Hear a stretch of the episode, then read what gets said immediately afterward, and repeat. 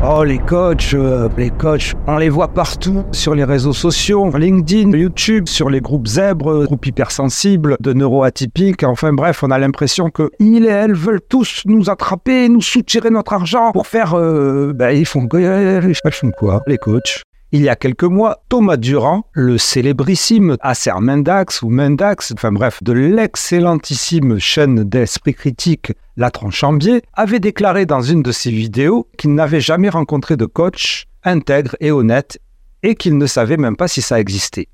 Alors j'ai relevé le challenge.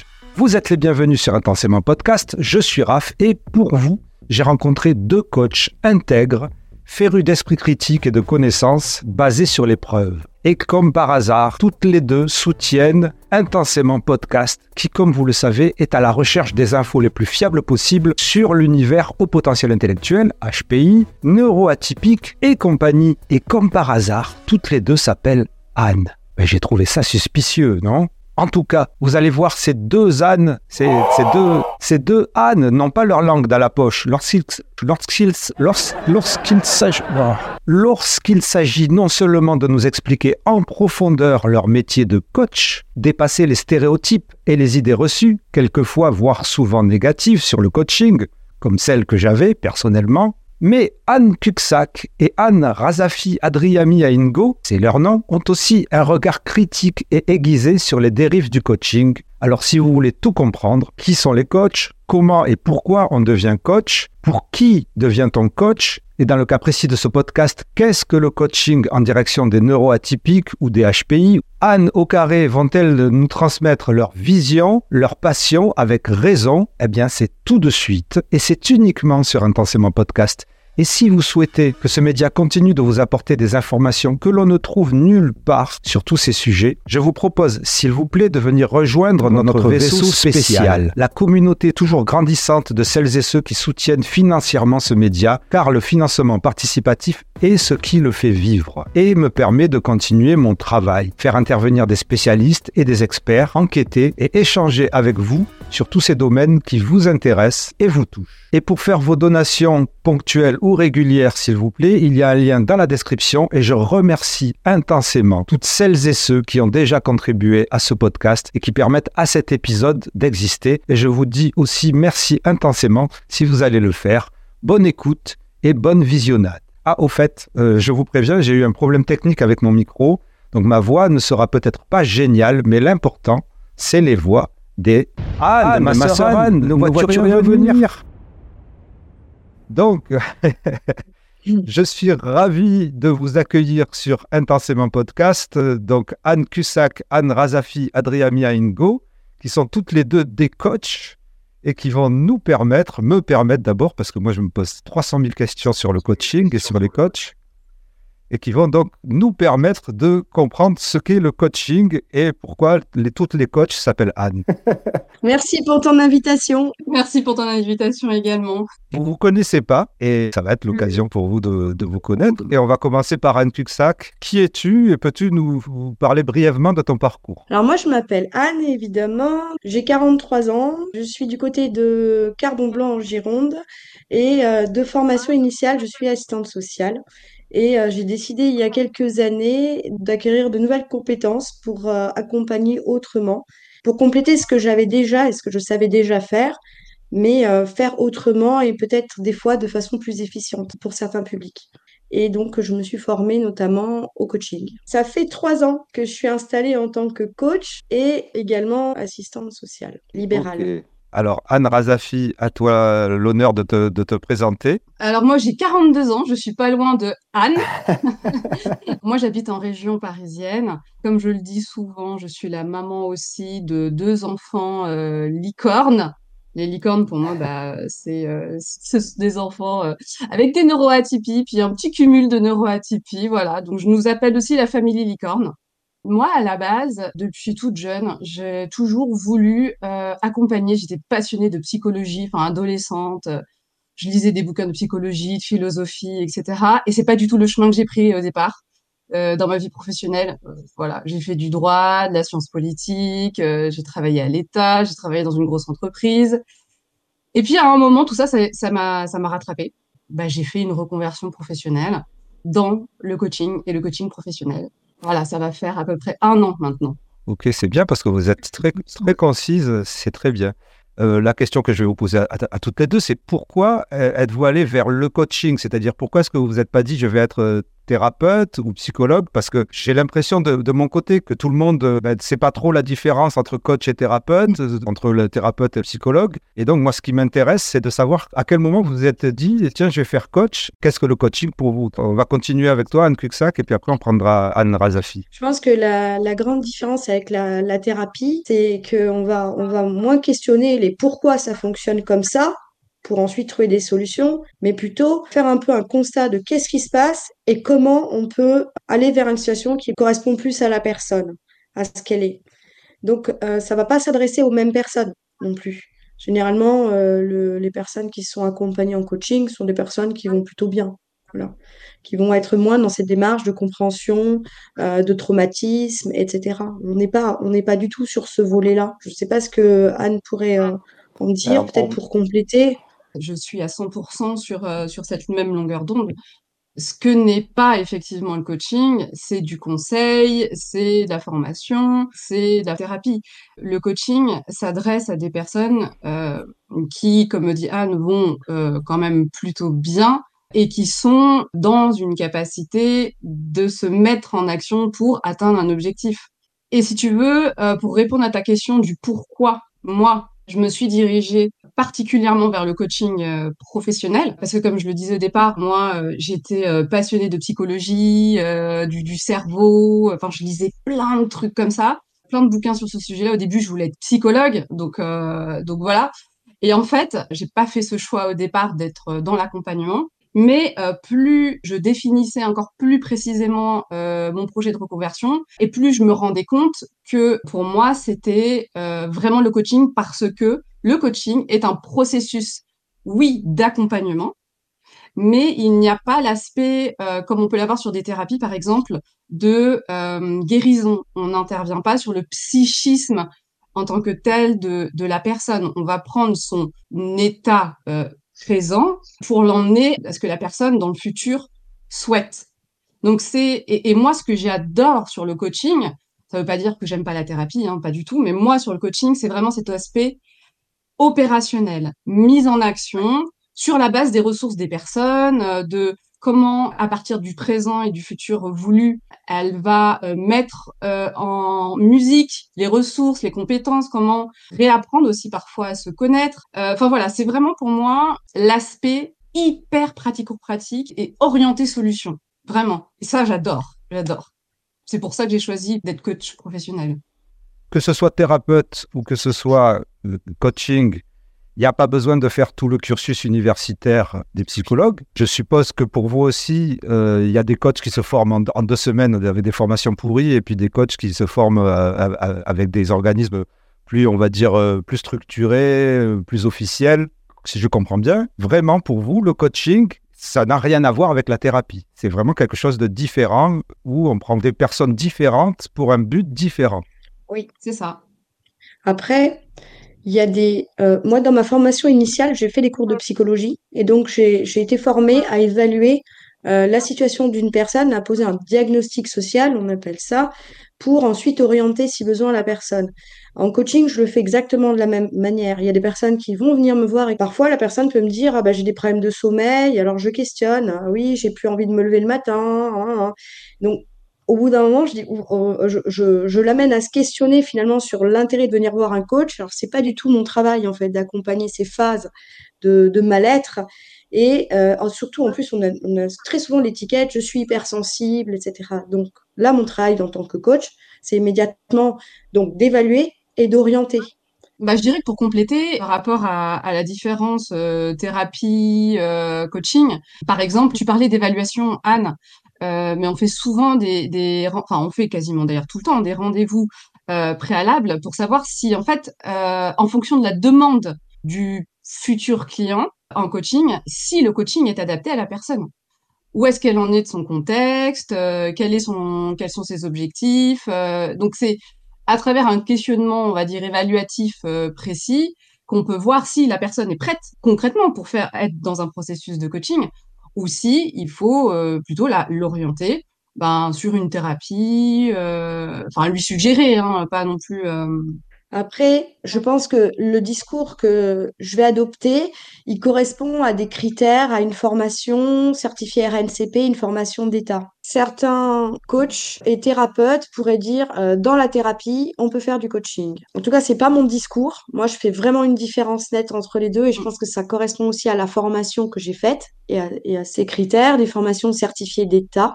Donc, euh, tu évoquais des formations d'une semaine. J'ai même entendu des personnes qui disaient oh, c'est pas grave, de toute façon, coach, c'est pas réglementé, euh, on peut se former sur le tas, apprendre sur le tas. Euh, non, là, c'est pas tout à fait le cas dans, dans les formations RNCP. Après, elles peuvent être critiquables, mais c'est quand même une reconnaissance de l'État, avec euh, un mémoire à la fin et une soutenance. On peut effectivement expliquer comment l'État organise ça. Je ne sais pas comment ça se passe du tout. Alors, Vas-y, vas-y, Je ne suis pas spécialiste, donc il se peut que je, que je dise euh, des approximations. Euh, mais euh, l'État, donc le RNCP, c'est un référentiel national de compétences qui a été donc mis en place par par l'État et qui, dans le cadre de ce référentiel, il y a le métier de coach professionnel. Et donc, dans le cadre, ce référentiel vient détailler quelles sont les compétences à acquérir pour pouvoir être un coach euh, professionnel certifié RNCP. Ensuite, il y a, euh, donc ça, je, je crois que c'est géré tout ça par France Compétences et qui vient euh, ensuite auprès des écoles, alors je sais pas comment on dit, mais donner l'accréditation que ces écoles-là et que la formation que proposent ces écoles-là en coaching répondent bien au RNCP. Voilà. C'est un cahier des charges. Et il y a aussi, voilà, c'est ça, c'est ça. Et je crois que maintenant, il existe aussi euh, quelques universités euh, qui proposent bah, des formations en, coaching. Vous deux, quelles ont été la, longueur de vos formations, si je peux vous poser ce genre de questions? Oui, Sur une bah, année. Complètement, Une année pour toi, euh, Anne Cussac, et pour toi aussi. D'accord, ok. Vraiment, je suis un ignorant total sur le coaching et je suppose que beaucoup de gens sont complètement ignorants. Il y a, il y a beaucoup de rumeurs, on ne sait pas comment ça se forme, on ne sait pas, est-ce que par exemple l'organisme qui vous a formé, vous l'avez choisi en fonction de, des modules de formation? Un organisme de formation au coaching, ça vous apprend quoi, Anne Razafi alors les modules là comme ça tout de suite, franchement, je ne m'en rappelle plus. non mais en gros, si tu veux, euh, on nous apprend les compétences. C'est comme euh, les compétences d'un psychologue ou d'un médecin. On nous apprend des compétences qui sont demandées pour être coach professionnel. Toutes les compétences qui sont liées à l'écoute, à la stratégie d'accompagnement, aux stratégies de questionnement, à l'évaluation, euh, à la capacité de s'évaluer, de s'auto-évaluer en tant que coach. Enfin il y a tout un tas comme ça de, de compétences qu'on acquiert. On nous apprend plusieurs théories, on nous apprend à utiliser plusieurs outils aussi de coaching euh, qui ont fait aussi leurs preuves. Euh, Est-ce que tu pourrais les nommer? bah, Ça n'aura pas de sens en fait de nommer les outils. Quand tu coaches quelqu'un, tu dis pas je vais utiliser l'outil bidule ou l'outil machin. Ou... Tu as ta stratégie par rapport à l'objectif de la personne qui a été clarifié, travaillé, etc. Et ensuite, après, tu as toute une stratégie que tu mets en place en fonction de ce vers quoi la personne veut avancer. Je suis assez d'accord parce que le coaching, c'est pas des outils. Après, c'est vrai qu'il y a ce biais de, de dire Ah, tu as utilisé quel outil euh, J'ai travaillé sur les drivers, donc l'analyse transactionnelle, euh, voilà. Mais en fait, au-delà d'outils, on va dire, on, on pourrait plus parler de support et de technique. C'est-à-dire comment est-ce qu'on va euh, travailler euh, de la visualisation, comment une personne va se projeter dans le futur avec des objectifs de réussite. Voilà, ça pourrait être ce genre d'outils. Après, il y a des outils euh, sur la gestion du stress, la gestion des émotions, des outils sur les domaines de vie, on va dire, soit qui sont utilisés communément par par par l'école, voilà, parce qu'ils ont fait leurs preuves par des coachs, soit des outils qui sont développés par les coachs eux-mêmes en fait. Moi, je travaille avec le dessin euh, l'écriture. Et c'est pas un outil à proprement parler, mais c'est un support comme un autre, en fait. Je, je vais travailler en marchant, coacher la personne en marchant à l'extérieur. Bon, mais l'outil, ce serait la marche. On pourrait dire ça. Oui. Il y en a plein, il y en a plein. En fait, l'outil, c'est comment on décline, quel support, quelle, quelle méthode de quelle manière on va pouvoir amener la personne à euh, verbaliser des choses, à se mettre en mouvement, à exprimer les choses et avancer dans une direction. C'est un peu un prétexte hein, pour pouvoir avancer, si je pourrais dire un peu comme ça. j'ai quand même ce flou dans ma tête parce que vous parlez d'un côté d'analyse transactionnelle, de gestion des émotions, et j'ai l'impression de, voir des discours de thérapeutes. C'est ça qui est, qui est intéressant. Euh.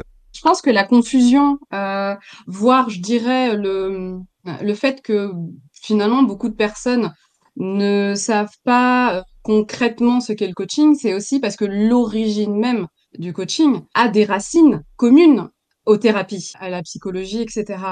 Donc, il y a aussi des, par exemple, des psychologues qui sont euh, qui sont coachs, euh, enfin parce que euh, parce que c'est quelque chose qu'ils font. Donc, il peut y avoir une une confusion. Mais par exemple, quand on parlait de, de gestion des émotions, de gestion du stress et des outils qu'on peut utiliser dans un dans un accompagnement, la différence, je pense, avec la thérapie, c'est que la thérapie ou en psychologie, on va aller soigner euh, une personne qui, par exemple, a une dysrégulation émotionnelle, etc., ou euh, je sais pas euh, un stress tellement énorme que ça en est ça, ça en devient de l'anxiété alors qu'en coaching ça va être justement d'utiliser les émotions ou d'utiliser la gestion du stress pour avancer vers un objectif.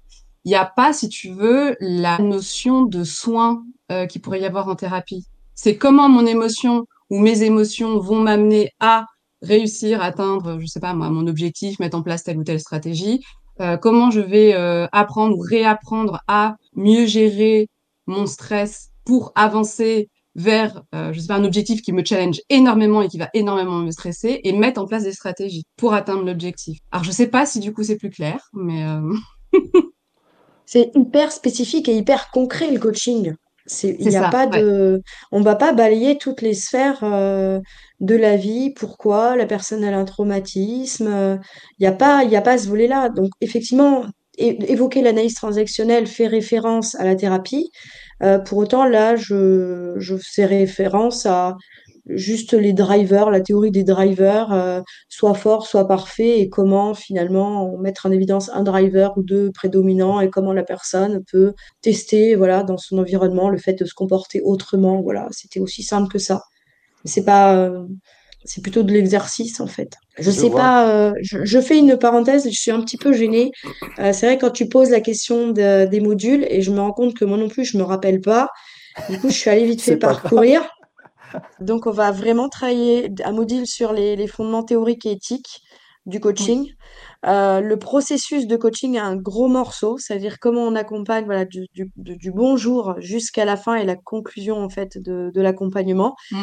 Un module sur tout ce qui est de la gestion du stress, les techniques d'entretien, l'accompagnement en entreprise euh, individuel et mmh. collectif et l'accompagnement individuel personnel euh, hors cadre de l'entreprise et ensuite un module sur tout ce qui est, on va dire, technique de questionnement. Voilà, grosso modo, dans les grandes lignes, le genre de module qu'on peut avoir. Donc c'est très, voilà, c'est très, on n'est pas sur des trucs ésotériques. Hein. Ah oui, oui, c'est normé. C'est très normé. Ce sera intéressant de partager cette information, c'est clair parce que on n'a pas forcément accès à ça quand on parle des coachs. Euh, très bien, mais quand ils sont en formation, qu'est-ce qu'ils étudient? De quoi, de quoi ils parlent dans leur formation? Ben, Il y a quand même un module entier sur l'éthique. Je trouve que c'est pas rien. Oui, oui. Ben, en fait, il circule beaucoup de préjugés négatifs sur le coaching. C'est pas simplement le fait qu'on ne sache pas ce que c'est. Et c'est vrai que, pour, pour, pour, reprendre ce que disait Anne Razafi, c'est que effectivement il y, a des, il y a des thérapeutes ou même des psychologues qui font du coaching, enfin qui utilisent des outils de coaching. Alors, est-ce qu'il y en a une ou vous, ou vous deux qui voudraient euh, parler de ces préjugés? Comment vous le sentez? Comment vous le, comment vous le percevez? Alors, Anne Razafi, peut-être, d'abord? Je ne saurais pas trop par quoi commencer. Euh, je alors, pense Anne que je alors. Euh, J'ai plein de trucs à dire. Ah, bah ouais, bah, moi aussi. Alors, c'est pour, pour, ça que du coup, je sais pas trop par quoi. Bon, je vais commencer par quelque chose et puis après, on verra où ça nous mène. Moi, je pense que de manière très récente, sur les préjugés au niveau du coaching et qui, du fait qu'ils soient euh, perçus euh, comme négatif, c'est d'une part déjà c'est un mot euh, dont le sens a été euh, un peu vidé parce qu'il est utilisé euh, à tout bout de champ. On peut se dire coach de tout et ça ne veut plus rien dire. De fait, quand il y a un mot qui est vidé de son sens, on va plutôt avoir une vision négative que positive du métier.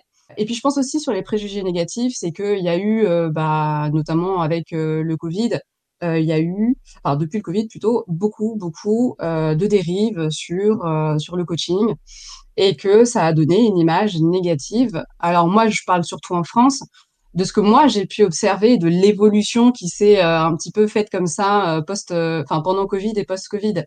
Donc ça, c'est un peu une première introduction de ce que je pourrais dire par rapport aux préjugés négatifs qu'on voit. Et puis je pense qu'il y a une question aussi culturelle. Euh, on, on, en France, on ne dit pas trop qu'on est accompagné. Euh, il y, a, y, a, quelque chose aussi euh, par rapport, mais de manière générale sur les enjeux de santé mentale, c'est encore compliqué de dire de manière concrète, oui, j'ai besoin de me faire accompagner, oui, je vais mal et j'ai besoin d'aller en psychothérapie ou de voir un psychiatre. Enfin, donc il y a, je pense qu'il y a vraiment tout un mélange, un peu de tout ça. Voilà, je commencerai par ça déjà. Anne Pour moi, les, préjugés négatifs, ils viennent d'un manque d'encadrement à ce métier de coach. Et donc, bah, pas d'encadrement, bah, c'est laisser de la place à des sauvageries et des abus en tout genre. Même le mot coach, pour moi, il veut tout dire et rien dire. Il est mis à mmh. différentes sauces. Et puis, je pense qu'on a aussi, euh, en tant que coach, à, être sans cesse au travail sur notre réputation, notre crédibilité, à faire attention à ce qu'on va publier, comment on va le publier, à être sensible à la critique si on se trompe et que un psychologue voit quelque chose qui, qui, qui ne va pas, il puisse nous reprendre. C'est OK, en fait. On peut, on peut être dans cette euh, humilité et euh, cette compréhension aussi de la manière dont on transmet sur notre pratique. Après, il y a un côté euh, un peu fantastique à l'américaine dans le coaching ou euh, même un, côté un peu magique. Euh, ouais, c'est génial, le dépassement, un peu à la Tony Robbins. non, ça marche pas comme ça. Ça, c'est des discours, du discours commercial et du marketing. oser, on y va, on, on, incite, on invite pour créer. Mais non, c'est évident que c'est pas du tout comme ça que ça fonctionne. Après, ben, ça fait pas rêver de communiquer sur quelque chose de très sombre. voilà. Oui, enfin, il y a aussi des réalités de communication qui sont, qui sont, qui, qui sont là pour, euh, pour vendre. Voilà, parce qu'il y a une, enfin, pour ma part, euh, je, je, vais communiquer pour être visible euh, et aussi pour, pour dire coucou, je suis là. Mais ça ne veut pas dire que la réalité, c'est celle-ci et strictement celle-ci. C'est beaucoup plus complexe. C'est pas parce qu'on dit ose changer que la personne, elle change. Lève-toi, sois joyeux, que la personne, elle est joyeuse. Non. Mmh. Et puis, d'être aussi assez strict, c'est-à-dire que quand il y a des abus de certains coachs, qu'ils soient dénoncés de la même manière que tu peux le faire sur cette chaîne, de, dire les choses, qu'ils soient dénoncés et, euh, et sanctionnés si c'est possible. En tout cas, informer au maximum les personnes ce qu'est, ce qui n'est pas. Un coach, ah, j'ai vu tel coach, elle m'a donné, le suivi a duré deux ans, elle me conseillait, elle me donnait des hmm. bons conseils. Mais non, ça s'appelle de l'emprise. C'est même pas une thérapie, c'est encore pire, c'est ton gourou en fait. Non, c'est pas normal. Un coaching qui dure euh, euh, au-delà de 10 séances, faut, faut se questionner. Hein, qui dure un an, deux ans avec la personne qui devient un peu le ah, mon coach m'a dit deux, donc je fais. Non, non, euh, là il y a quelque chose, il, faut s'en aller, quoi. C'est pas normal. C'est ça. oui, et puis, et puis pour revenir sur ce que tu disais, euh, je pense qu'il y a eu euh, tellement, enfin moi j'ai observé ça et c'est aussi pour ça, euh, par exemple quand je communique sur le coaching, je, je communique beaucoup, enfin beaucoup, un tout petit peu moins ces derniers temps, mais au début beaucoup sur le bullshit, le bullshit coaching parce que il y a, il y a des choses qui sont pas possibles. Un coach ne diagnostique rien et pourtant il y a des choses qu'on voit là-dessus. Un coach n'accompagne en aucun cas euh, une personne euh, dans ses traumatismes. Euh, un coach n'accompagne pas en burn-out. Un coach n'accompagne pas une dépression. Et pourtant, c'est des discours qu'on voit peut-être un peu moins, peut-être un peu moins, mais qui existent encore. Et ça, ça crée beaucoup de dérives. Ça participe à la confusion des métiers. Les personnes sont perdues et forcément, bah, quand on ne sait plus, quand c'est confus, quand qu'est-ce qui relève de quoi, bah forcément, on va avoir une image négative. C'est comme ça que j'analyse en tout cas les choses. Et puis on a des, des coachs, des, typologies, je trouve, de coachs. Alors bon, ça c'est moi qui me le suis représenté comme ça. Je ne sais pas si c'est très réaliste, mais des, des, styles, des styles de coaching qui sont différents selon l'origine professionnelle du coach. Le psychologue qui devient coach, l'assistante sociale qui devient coach et le manager qui devient coach ne vont pas accompagner de la même manière en fait, parce qu'ils n'ont pas la même expérience de l'accompagnement, la même expérience de la relation d'aide. Et le commercial qui devient coach, c'est encore autre chose, en fait. Donc ça, c'est à prendre en compte aussi. Ils n'ont pas la même façon de parler de leur expérience d'accompagnement, de leur identité. Et je trouve que c'est encore plus marqué chez les coachs qu'on peut l'avoir dans d'autres euh, domaines professionnels. moi, je trouve ça super intéressant parce qu'effectivement, les, légende. Et quand je dis légende, en fait, je me réfère surtout à moi. C'est comme ça que je voyais et que, que d'autres personnes voient un, peu. effectivement, on ne voit pas qu'il y, y, a tous ces, qu'il y a toutes ces différences de coaching. On met tous les coachs dans le même panier. Et effectivement, j'ai découvert grâce à vous et grâce à d'autres personnes aussi qu'il y a dans le coaching la même chose que l'on voit dans les thérapies ou dans les psychologues, c'est-à-dire qu'il y a un certain appel, comme vous disiez, aux pseudosciences ou, ou plutôt à des pseudo-outils que vous n'utiliseriez pas vous-même, qui êtes plutôt toutes les deux, c'est comme ça qu'on s'est rencontrés, puisque vous, vous êtes euh, des followers du podcast. Toutes les deux, vous êtes dans l'esprit critique, vous êtes dans une recherche d'honnêteté et de sincérité dans vos démarches. Euh, d'expliquer vos outils, pourquoi ça marche, pourquoi ça marche pas, de dénoncer les dérives. Mais nous, de notre côté, on ne sait pas quelles sont les dérives. Et dans le coaching, encore moins, puisque puisqu'on ne sait pas ce qu'est ce le coaching. Donc, on ne sait pas quels sont les outils qui risquent de mener vers ce que tu as appelé une emprise ou vers telle ou telle démarche qui serait pas la bonne. Enfin bref, on est, on est complètement perdu. Alors, si vous voulez rajouter quelque chose dessus. Bah, en fait, je pense que s'il fallait donner des repères aux personnes pour savoir ce qu'est le coaching, en fait, c'est ça c'est-à-dire ne plus euh, être perdu par rapport à, au pléthore de, choses qu'on voit, c'est que le coaching va accompagner une personne en fonction de sa demande sur un objectif précis, sur un temps donné, en partant de son présent pour aller vers le futur. Et après, dedans, dans, dans ce processus-là, il va, on va aborder beaucoup de choses, dont les ressources de la personne, ses obstacles, etc mais ça n'est en aucun cas, par exemple, de la psychothérapie. Et je pense que ce qui peut, euh, c'est euh, aussi un des repères, c'est vraiment le fait qu'il se soit, c'est une relation qui est contractualisée et qui est déterminée euh, aussi dans le temps avec des obligations, avec une déontologie qui est appliquée, etc. Euh, et euh, un des repères aussi, c'est que c'est pour moi qui est important, c'est euh, que la que le coach explique bien son son enfin son métier, euh, que euh, la personne peut demander pour avoir des repères euh, les diplômes de la personne. Comme ça, la personne peut aller vérifier bah, si enfin voilà, peut, peut faire ses propres vérifications parce que je trouve que c'est hyper important. Et aussi cette notion voilà de timing dans le temps. Un coaching, c'est ça, ça. Il y a une, un début et il y a une fin. Ça ne se, normalement, un, quand on rentre en coaching, après, on n'a plus besoin de son coach. C'est-à-dire que le coach va, au fur et à mesure, comme disparaître parce que la personne a atteint son objectif et c'est ok. Euh, et, on se dit, euh, on se dit au revoir parce qu'elle a, elle a, elle a, elle a atteint son objectif. Anne, 100% raison. S'il n'y a pas d'objectif, il n'y a pas de coaching possible. Ça veut dire qu'on travaille dans le vide, on travaille dans le vague. Euh, l'objectif, c'est quelque chose de concret. On sait où on va, on sait ce qu'on veut atteindre. objectif, je vais marcher tous les jours une heure. Ça, c'est un objectif. Pendant tant de temps, on sait, il y a une date, c'est précis, c'est clair, on sait que c'est atteignable, pas atteignable, ça a été évalué, déterminé. Le processus de coaching, c'est d'abord déterminer un objectif clair, précis, dans lequel la personne peut se repérer et se projeter et aller accompagner à, l'atteindre. S'il n'y a pas cette dimension d'objectif, ce n'est pas du coaching. Ça s'appelle euh, soit une thérapie, euh, soit du vent. Voilà. c'est ben, ou, quelque chose en tout cas de, qui nuit à la personne, à l'intérêt de la personne. Oui, oui, oui. Peut-être vous pouvez préciser euh, toutes les deux quelle sorte de coaching vous faites, et puis après on va passer au neuroatypisme, justement parce que de toute manière, Anne Razafi, Adriami Ingo, tu seras obligé de parler du neuroatypisme eh avec ton coaching à toi. Donc, euh, Anne Cuxac, comment pourrais-tu décrire le type de coaching que tu fais toi, de ton côté? Qu'est-ce que tu proposes aux gens? Je propose de les accompagner sur tout ce qui concerne la confiance en soi dans l'atteinte de leur objectif. Mettre du sens, euh, trouver de la motivation pour pouvoir avancer, réaliser des projets qui sont importants pour euh, ces personnes. Ça peut être très en lien aussi avec euh, la nature, la marche, etc. Trouver du sens, de la motivation et construire le projet avec avec ambition, etc. Ce serait ça, mon coaching. Donc, il n'y a pas de public particulier, c'est tout public.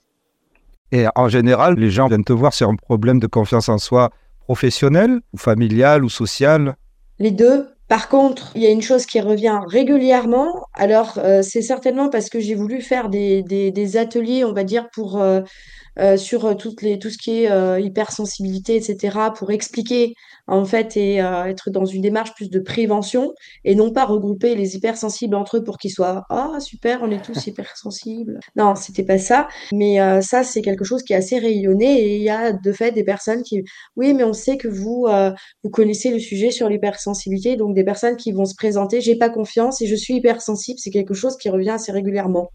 Ou je suis surdouée et pourtant, euh, je ne fais pas du tout de publicité euh, en ce sens. pas du tout. Mais donc, tu es concerné par l'autisme, en tout cas, euh, dans ta vie personnelle. Et le HPI, oui. Tu connais tous ces domaines. Je me suis beaucoup intéressée durant de nombreuses années. Et c'est aussi la raison pour laquelle j'avais fait mon mémoire sur le, le HPI. Ok. Alors, Anne Razafi Andriami Ngo, toi, tu te positionnes sur un public neuroatypique. Alors, donc, quel type de coaching tu proposes? Pour qui et pourquoi?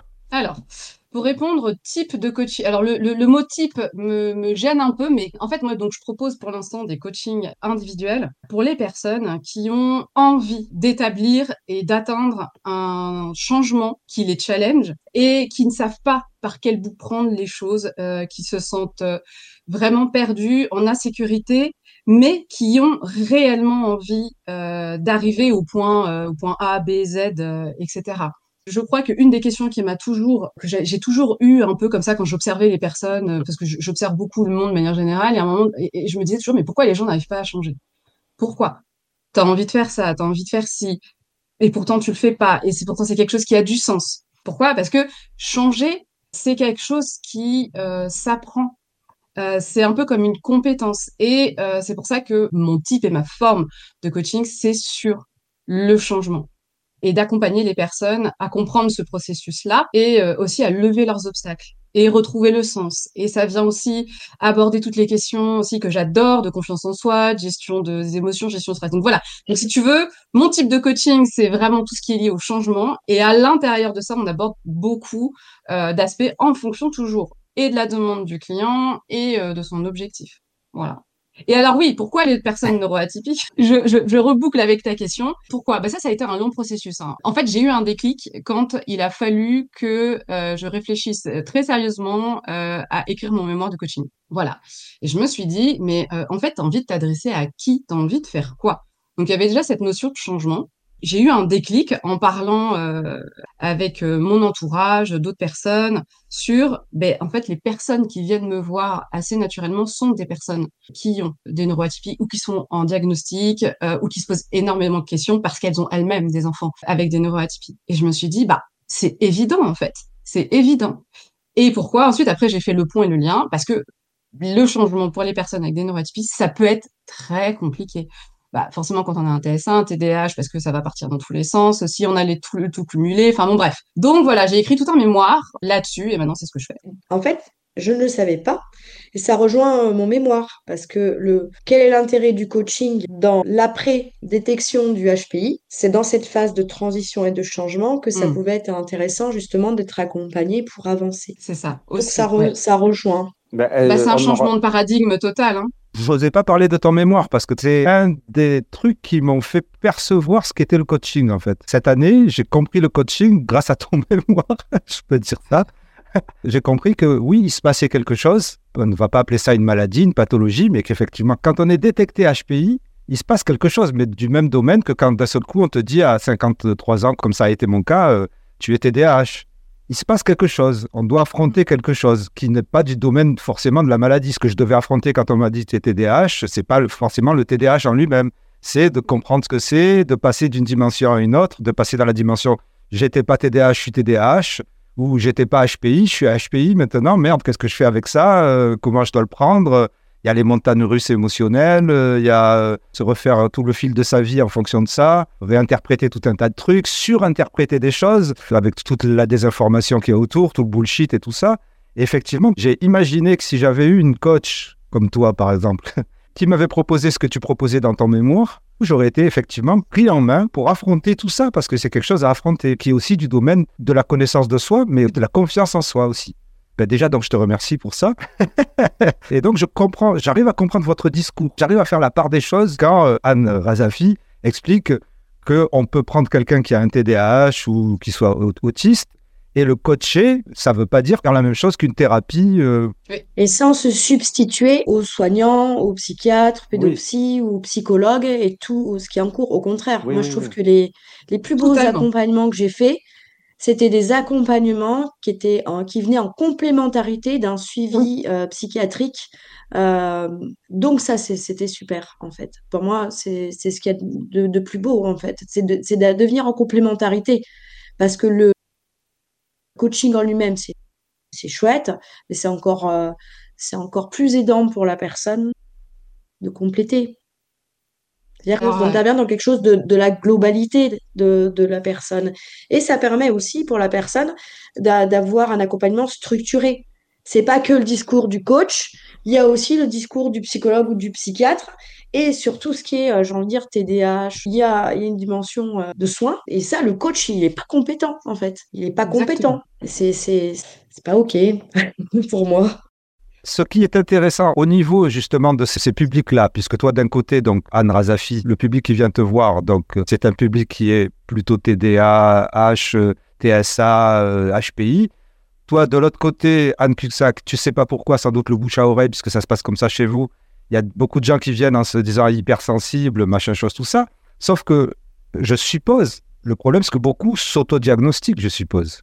Et comment est-ce que vous gérez ça? Comment est-ce que vous gérez cette cette, euh, la désinformation qui entoure tous ces sujets Comment vous remettez ça en place? Est-ce que vous envoyez bouler des gens ou, enfin, que, enfin, non, je suppose que non. Mais votre positionnement dans ce cas-là C'est intéressant ta question parce que je pense que c'est une question qu'on se pose, euh, enfin que moi je me pose tout le temps. C'est une question euh, que je me suis même posée, et j'ai fait tout un chapitre là-dessus dans mon mémoire. Euh, parce que oui, il y a euh, cette dérive qu'on peut qu'on peut appeler euh, de coachs, par exemple, qui disent qu'ils peuvent diagnostiquer éventuellement une neuroatypie. Mmh. La réponse à cette question, il n'y a pas de noir, il n'y a pas de blanc en fait. C'est ça relève finalement de ce qu'est le coaching et de la posture du coach. La posture du coach, il doit être un coach, il est neutre, il n'a pas de jugement. Donc s'il y a une personne qui vient me voir et qui me dit euh, j'ai envie de changer telle chose, j'ai un TDAH euh, et euh, j'arrive pas à faire je sais pas quoi et donc je vais atteindre ça. Moi, j'ai pas à juger, j'ai pas à dire ah ben t'as été euh, diagnostiqué comment, comment tu sais. Enfin, tu vois ce que je veux dire? Donc c'est vrai que c'est un sujet qui est très, c'est un sujet un peu complexe. Oui, quand on dit on n'a pas de jugement en tant que coach quand une personne se présente et qu'elle déclare certaines choses, on n'est pas là pour la juger, lui dire que c'est vrai ou pas vrai. Ok. Euh, par contre, si une personne euh, nous raconte que comme elle est hypersensible, ça justifie le fait qu'elle s'énerve sur tout le monde, qu'elle crie, ça m'est déjà arrivé d'entendre ce genre de discours. Moi, euh, concrètement, pour moi, dans notre métier, il y a aussi une démarche de, de, de prévention et d'information et de transmission de savoir fiable qui font consensus. Donc, concrètement, sur toutes ces questions d'hypersensibilité, moi, je n'hésite pas à, à, transmettre des podcasts, à donner l'information avec mes mots et ensuite à communiquer autrement par, par boîte mail avec des liens euh, où je sais que les personnes vont avoir l'information et vont pouvoir continuer de mettre à, l'œuvre des, des, de la réflexion par rapport à ce qu'elles ont déclaré, sans pour autant dire euh, non, c'est pas ça, parce que de toute façon, ça fonctionnerait pas, voilà. on n'écouterait pas la personne. Mais par contre, ah, mais je suis tout à fait d'accord avec de, lui montrer, de lui montrer différents chemins. Donc euh, oui, je vais pas la juger en lui disant que c'est bien ou pas bien ce qu'elle me dit, c'est vrai mm. ou pas, mais je vais lui donner des clés pour lui dire ben, peut-être que si vous percevez les choses de cette manière, peut-être que ça peut vous amener aussi à vous comporter de, certaines manières qui justement vous conviennent pas. Et peut-être que vous pouvez les voir autrement et donc avoir montré du choix en fait. Tu vois, par rapport à ça, tu posais la question à un moment tout à l'heure, Raph, sur euh, comment on communique, le, le, contenu, etc.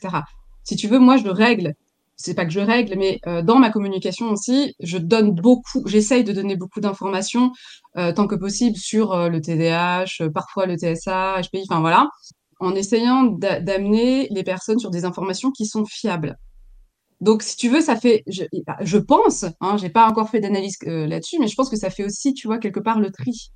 Oui, oui. Ce qui est fascinant, c'est que j'ai la chance de, connaître plusieurs thérapeutes et que je me rends compte que le problème, entre guillemets, de gens qui se pensent hypersensibles ou HPI sans avoir fait de test, en s'étant autodiagnostiqués, en ayant des idées fausses sur l'hypersensibilité ou sur le HPI, ben, c'est vraiment très présent dans leur clientèle. Et autant j'imaginais ça de ton côté, Anne Razafi, mais autant j'étais loin d'imaginer que sur un public généraliste qui s'intéresserait à la, à la confiance en soi de Anne Cuxac, j'étais loin d'imaginer qu'il allait avoir des personnes qui arriveraient et dont le problème de confiance en eux, ça serait qu'ils seraient hypersensibles, HPI, tout ça, quoi. J'imaginais pas ça comme ça, en fait. Moi, je pense que ça peut s'expliquer, parce que c'est des sujets qui sont des sujets qui sont très à la mode. Il y a aussi ça, hein, il y a aussi ce biais. Je vais voir le coach parce que c'est moins sérieux que si je vais voir un psy. Parce que j'en ai déjà vu des, des psys, mais euh, si je vais les voir, ben euh, non, bah non, parce que c'est-à-dire peut-être je vais pas. Voilà, il y, a aussi cette, il y a aussi cette dynamique. Hein. Donc bah et puis euh, je suis hypersensible, donc ça vient excuser donner une raison de voilà pendant ce temps-là, bah, je me regarde pas vraiment en fait, je suis pas dans le miroir, je suis hypersensible. Bah, du coup, ça justifie mes comportements. C'est pour ça que j'ai du mal à gérer mes émotions avec tout plein de raccourcis. Euh, de désinformation. Et puis, euh, j'ai vu telle vidéo sur YouTube qui m'a dit que, alors c'est juste du grand n'importe quoi, mais, mais la personne, elle y croit, parce qu'elle elle, a trouvé des réponses à son mal-être. Donc, ben, elle y croit et elle vient avec des convictions parce qu'elle a regardé une vidéo. Et la vidéo, c'est la vérité, en fait. Bah oui, quand on va pas bien. Et dans ce cas-là, tu la diriges vers une psychologue Moi, je vais l'évaluer. Pour la dernière personne que j'ai eue euh, dans, ce cadre, dans ce cas de figure, elle m'a parlé d'hypersensibilité. Une... Je n'ai même pas abordé cette question d'hypersensibilité. Je l'ai amenée pendant une heure à réfléchir à comment elle allait et euh, qu'est-ce qu'elle pouvait faire pour elle, en fait, pour aller mieux. Enfin, voilà, j'ai construit euh, cette séance pour l'amener à prendre elle-même la décision de ne pas signer le contrat avec moi et plutôt d'aller choisir entre aller voir le, psychologue pour aller mieux, qu'elle connaît déjà, ou revenir me voir dans un second temps, ou ne pas revenir du tout me voir. C'est-à-dire j'ai posé tous les choix en lui disant prenez le temps, et deux jours plus tard, elle m'a renvoyé un message en disant que elle, pense qu'elle avait besoin de consulter. Alors, j'aurais pu euh, l'accompagner, mais ça serait aller nulle part en fait, parce que c'est une personne qui était en souffrance. Une personne, ça relevait pas du coaching. Et moi, euh, euh, c'est pas mon travail de d'accompagner cette souffrance. Euh, je dors pas bien, j'ai plus envie de dormir, j'ai des idées noires, euh, j'ai plus envie de travailler, j'ai plus envie de me lever le matin. C'est pas mon boulot. c'est pas mon boulot. Le coaching, c'est quelque chose de très joyeux, c'est quelque chose de très dynamique et tout. Donc comment j'ai fait? Ben, je l'amène à ce que ce soit pas moi qui, qui lui dise il faut aller voir un psychologue, mais à ce que la personne d'elle-même prenne la décision de contacter le, psychologue. Et c'est ce qui s'est passé. Et ça, c'est tout juste, c'est tout juste pour moi. Enfin, je veux dire, euh, je pense que c'était la, meilleure, euh, la meilleure situation pour cette personne. En tout cas, l'une des meilleures. Ben, félicitations. Alors, j'imagine que pour toi, Anne Razafi, ça doit être complètement différent parce que pour moi, euh, quelqu'un qui est TDAH, quelqu'un qui est TSA, quelqu'un qui a des 10, entre guillemets, par définition, il y a quelque part un élément d'impact négatif dans la vie. Donc, faire la part des choses, ça doit pas être évident. On en revient en fait à ce qu'on disait un peu au début. Moi, ce que je rajouterais, c'est que le coaching, il est vraiment fait pour assurer la sécurité du client. Donc, quand on veut entrer euh, en coaching, on a toujours un entretien, on a toujours un échange gratuit avec la personne, et c'est à travers un peu bah, tout ce qu'on a appris, toutes les stratégies de questionnement, même si c'est on n'est pas dans du coaching, mais on est dans un entretien, toute cette stratégie de questionnement qu'on va avoir avec le potentiel client, qui va déterminer si, euh, par exemple, une personne avec un TDAH est prête euh, à être accompagnée. Est-ce que ça relève pas plus d'autres choses? Moi, ça m'est arrivé d'avoir eu un échange comme ça avec une personne qui avait été diagnostiquée récemment. Et à travers notre échange et le questionnement, elle s'est juste rendue compte, elle toute seule, de se dire, ah, oui, alors non, je peux, je suis pas prête à, m'engager dans un processus de coaching parce qu'en fait, elle avait besoin de prendre, euh, elle avait besoin de prendre d'abord soin, euh, enfin, de son cerveau, d'être plutôt donc en thérapie, comprendre comment elle fonctionne, euh, avoir de la psychoéducation, euh, apprendre à soigner peut-être ces dysrégulations émotionnelles, enfin, etc., etc. Voilà, c'était, je dirais, c'est par la stratégie de questionnement lors de cet entretien gratuit qu'on va voir que, le coaching est fait pour une personne qui a un TDAH, un, TSA, le tout cumulé, etc. Et cette, phase-là est super importante. C'est pour ça qu'on prend du temps avec euh, le potentiel client euh, de discuter justement et d'expliquer, parce que c'est ça qu'on n'a pas dit, mais euh, on a un rôle aussi euh, d'information et de pédagogie sur ce qu'est le coaching. Et c'est à ce moment-là, alors on le fait, hein. enfin moi j'essaye de, enfin je le fais et j'espère que c'est à peu près clair dans mon contenu pour expliquer ce que c'est. Mais en tout cas, quand j'ai les personnes en visu, je continue à le faire, je prends le temps de le faire. Et là, les personnes peuvent se dire ah hum, oui ou peut-être ou non ou peut-être plus tard ça, moi, en tout cas, ça correspond à, la, à ma vision des choses. Il y a vraiment ce côté, euh, ouais, c'est globalement des personnes qui vont bien, en fait, qui sont, qui sont plutôt en sécurité, qui avancent et qui ont besoin ah, j'ai besoin d'un soutien, euh, mais comme on pourrait le voir dans, dans, dans le coaching sportif, l'entraînement du coach de l'athlète, en fait, c'est qu'à un moment donné, pour atteindre tel objectif, et là, juste à cet endroit-là, il va avoir le soutien du coach qui va l'accompagner avec euh, un entraînement particulier. Et d'ailleurs, il n'est pas seul, le coach, il travaille avec d'autres en général, et ça fonctionne très bien avec euh, voilà, euh, moi je parlais de la visualisation, ça, fonctionne très bien. Donc globalement, on n'est pas, euh, ils sont pas en dépression, hein, euh, les, certains sportifs, ils vont bien. Juste, ils ont besoin du coach pour les amener vers quelque, un peu plus d'efficience pour atteindre cet objectif et cette direction. Évidemment, c'est un boulot qui est hyper joyeux hein, pour moi. C'est chouette. c'est bien, c'est bien le parallèle avec le coach, de, de refaire le parallèle avec le coach sportif, ouais. Effectivement. Oui, ça, marche, ça marche très très bien. Mm.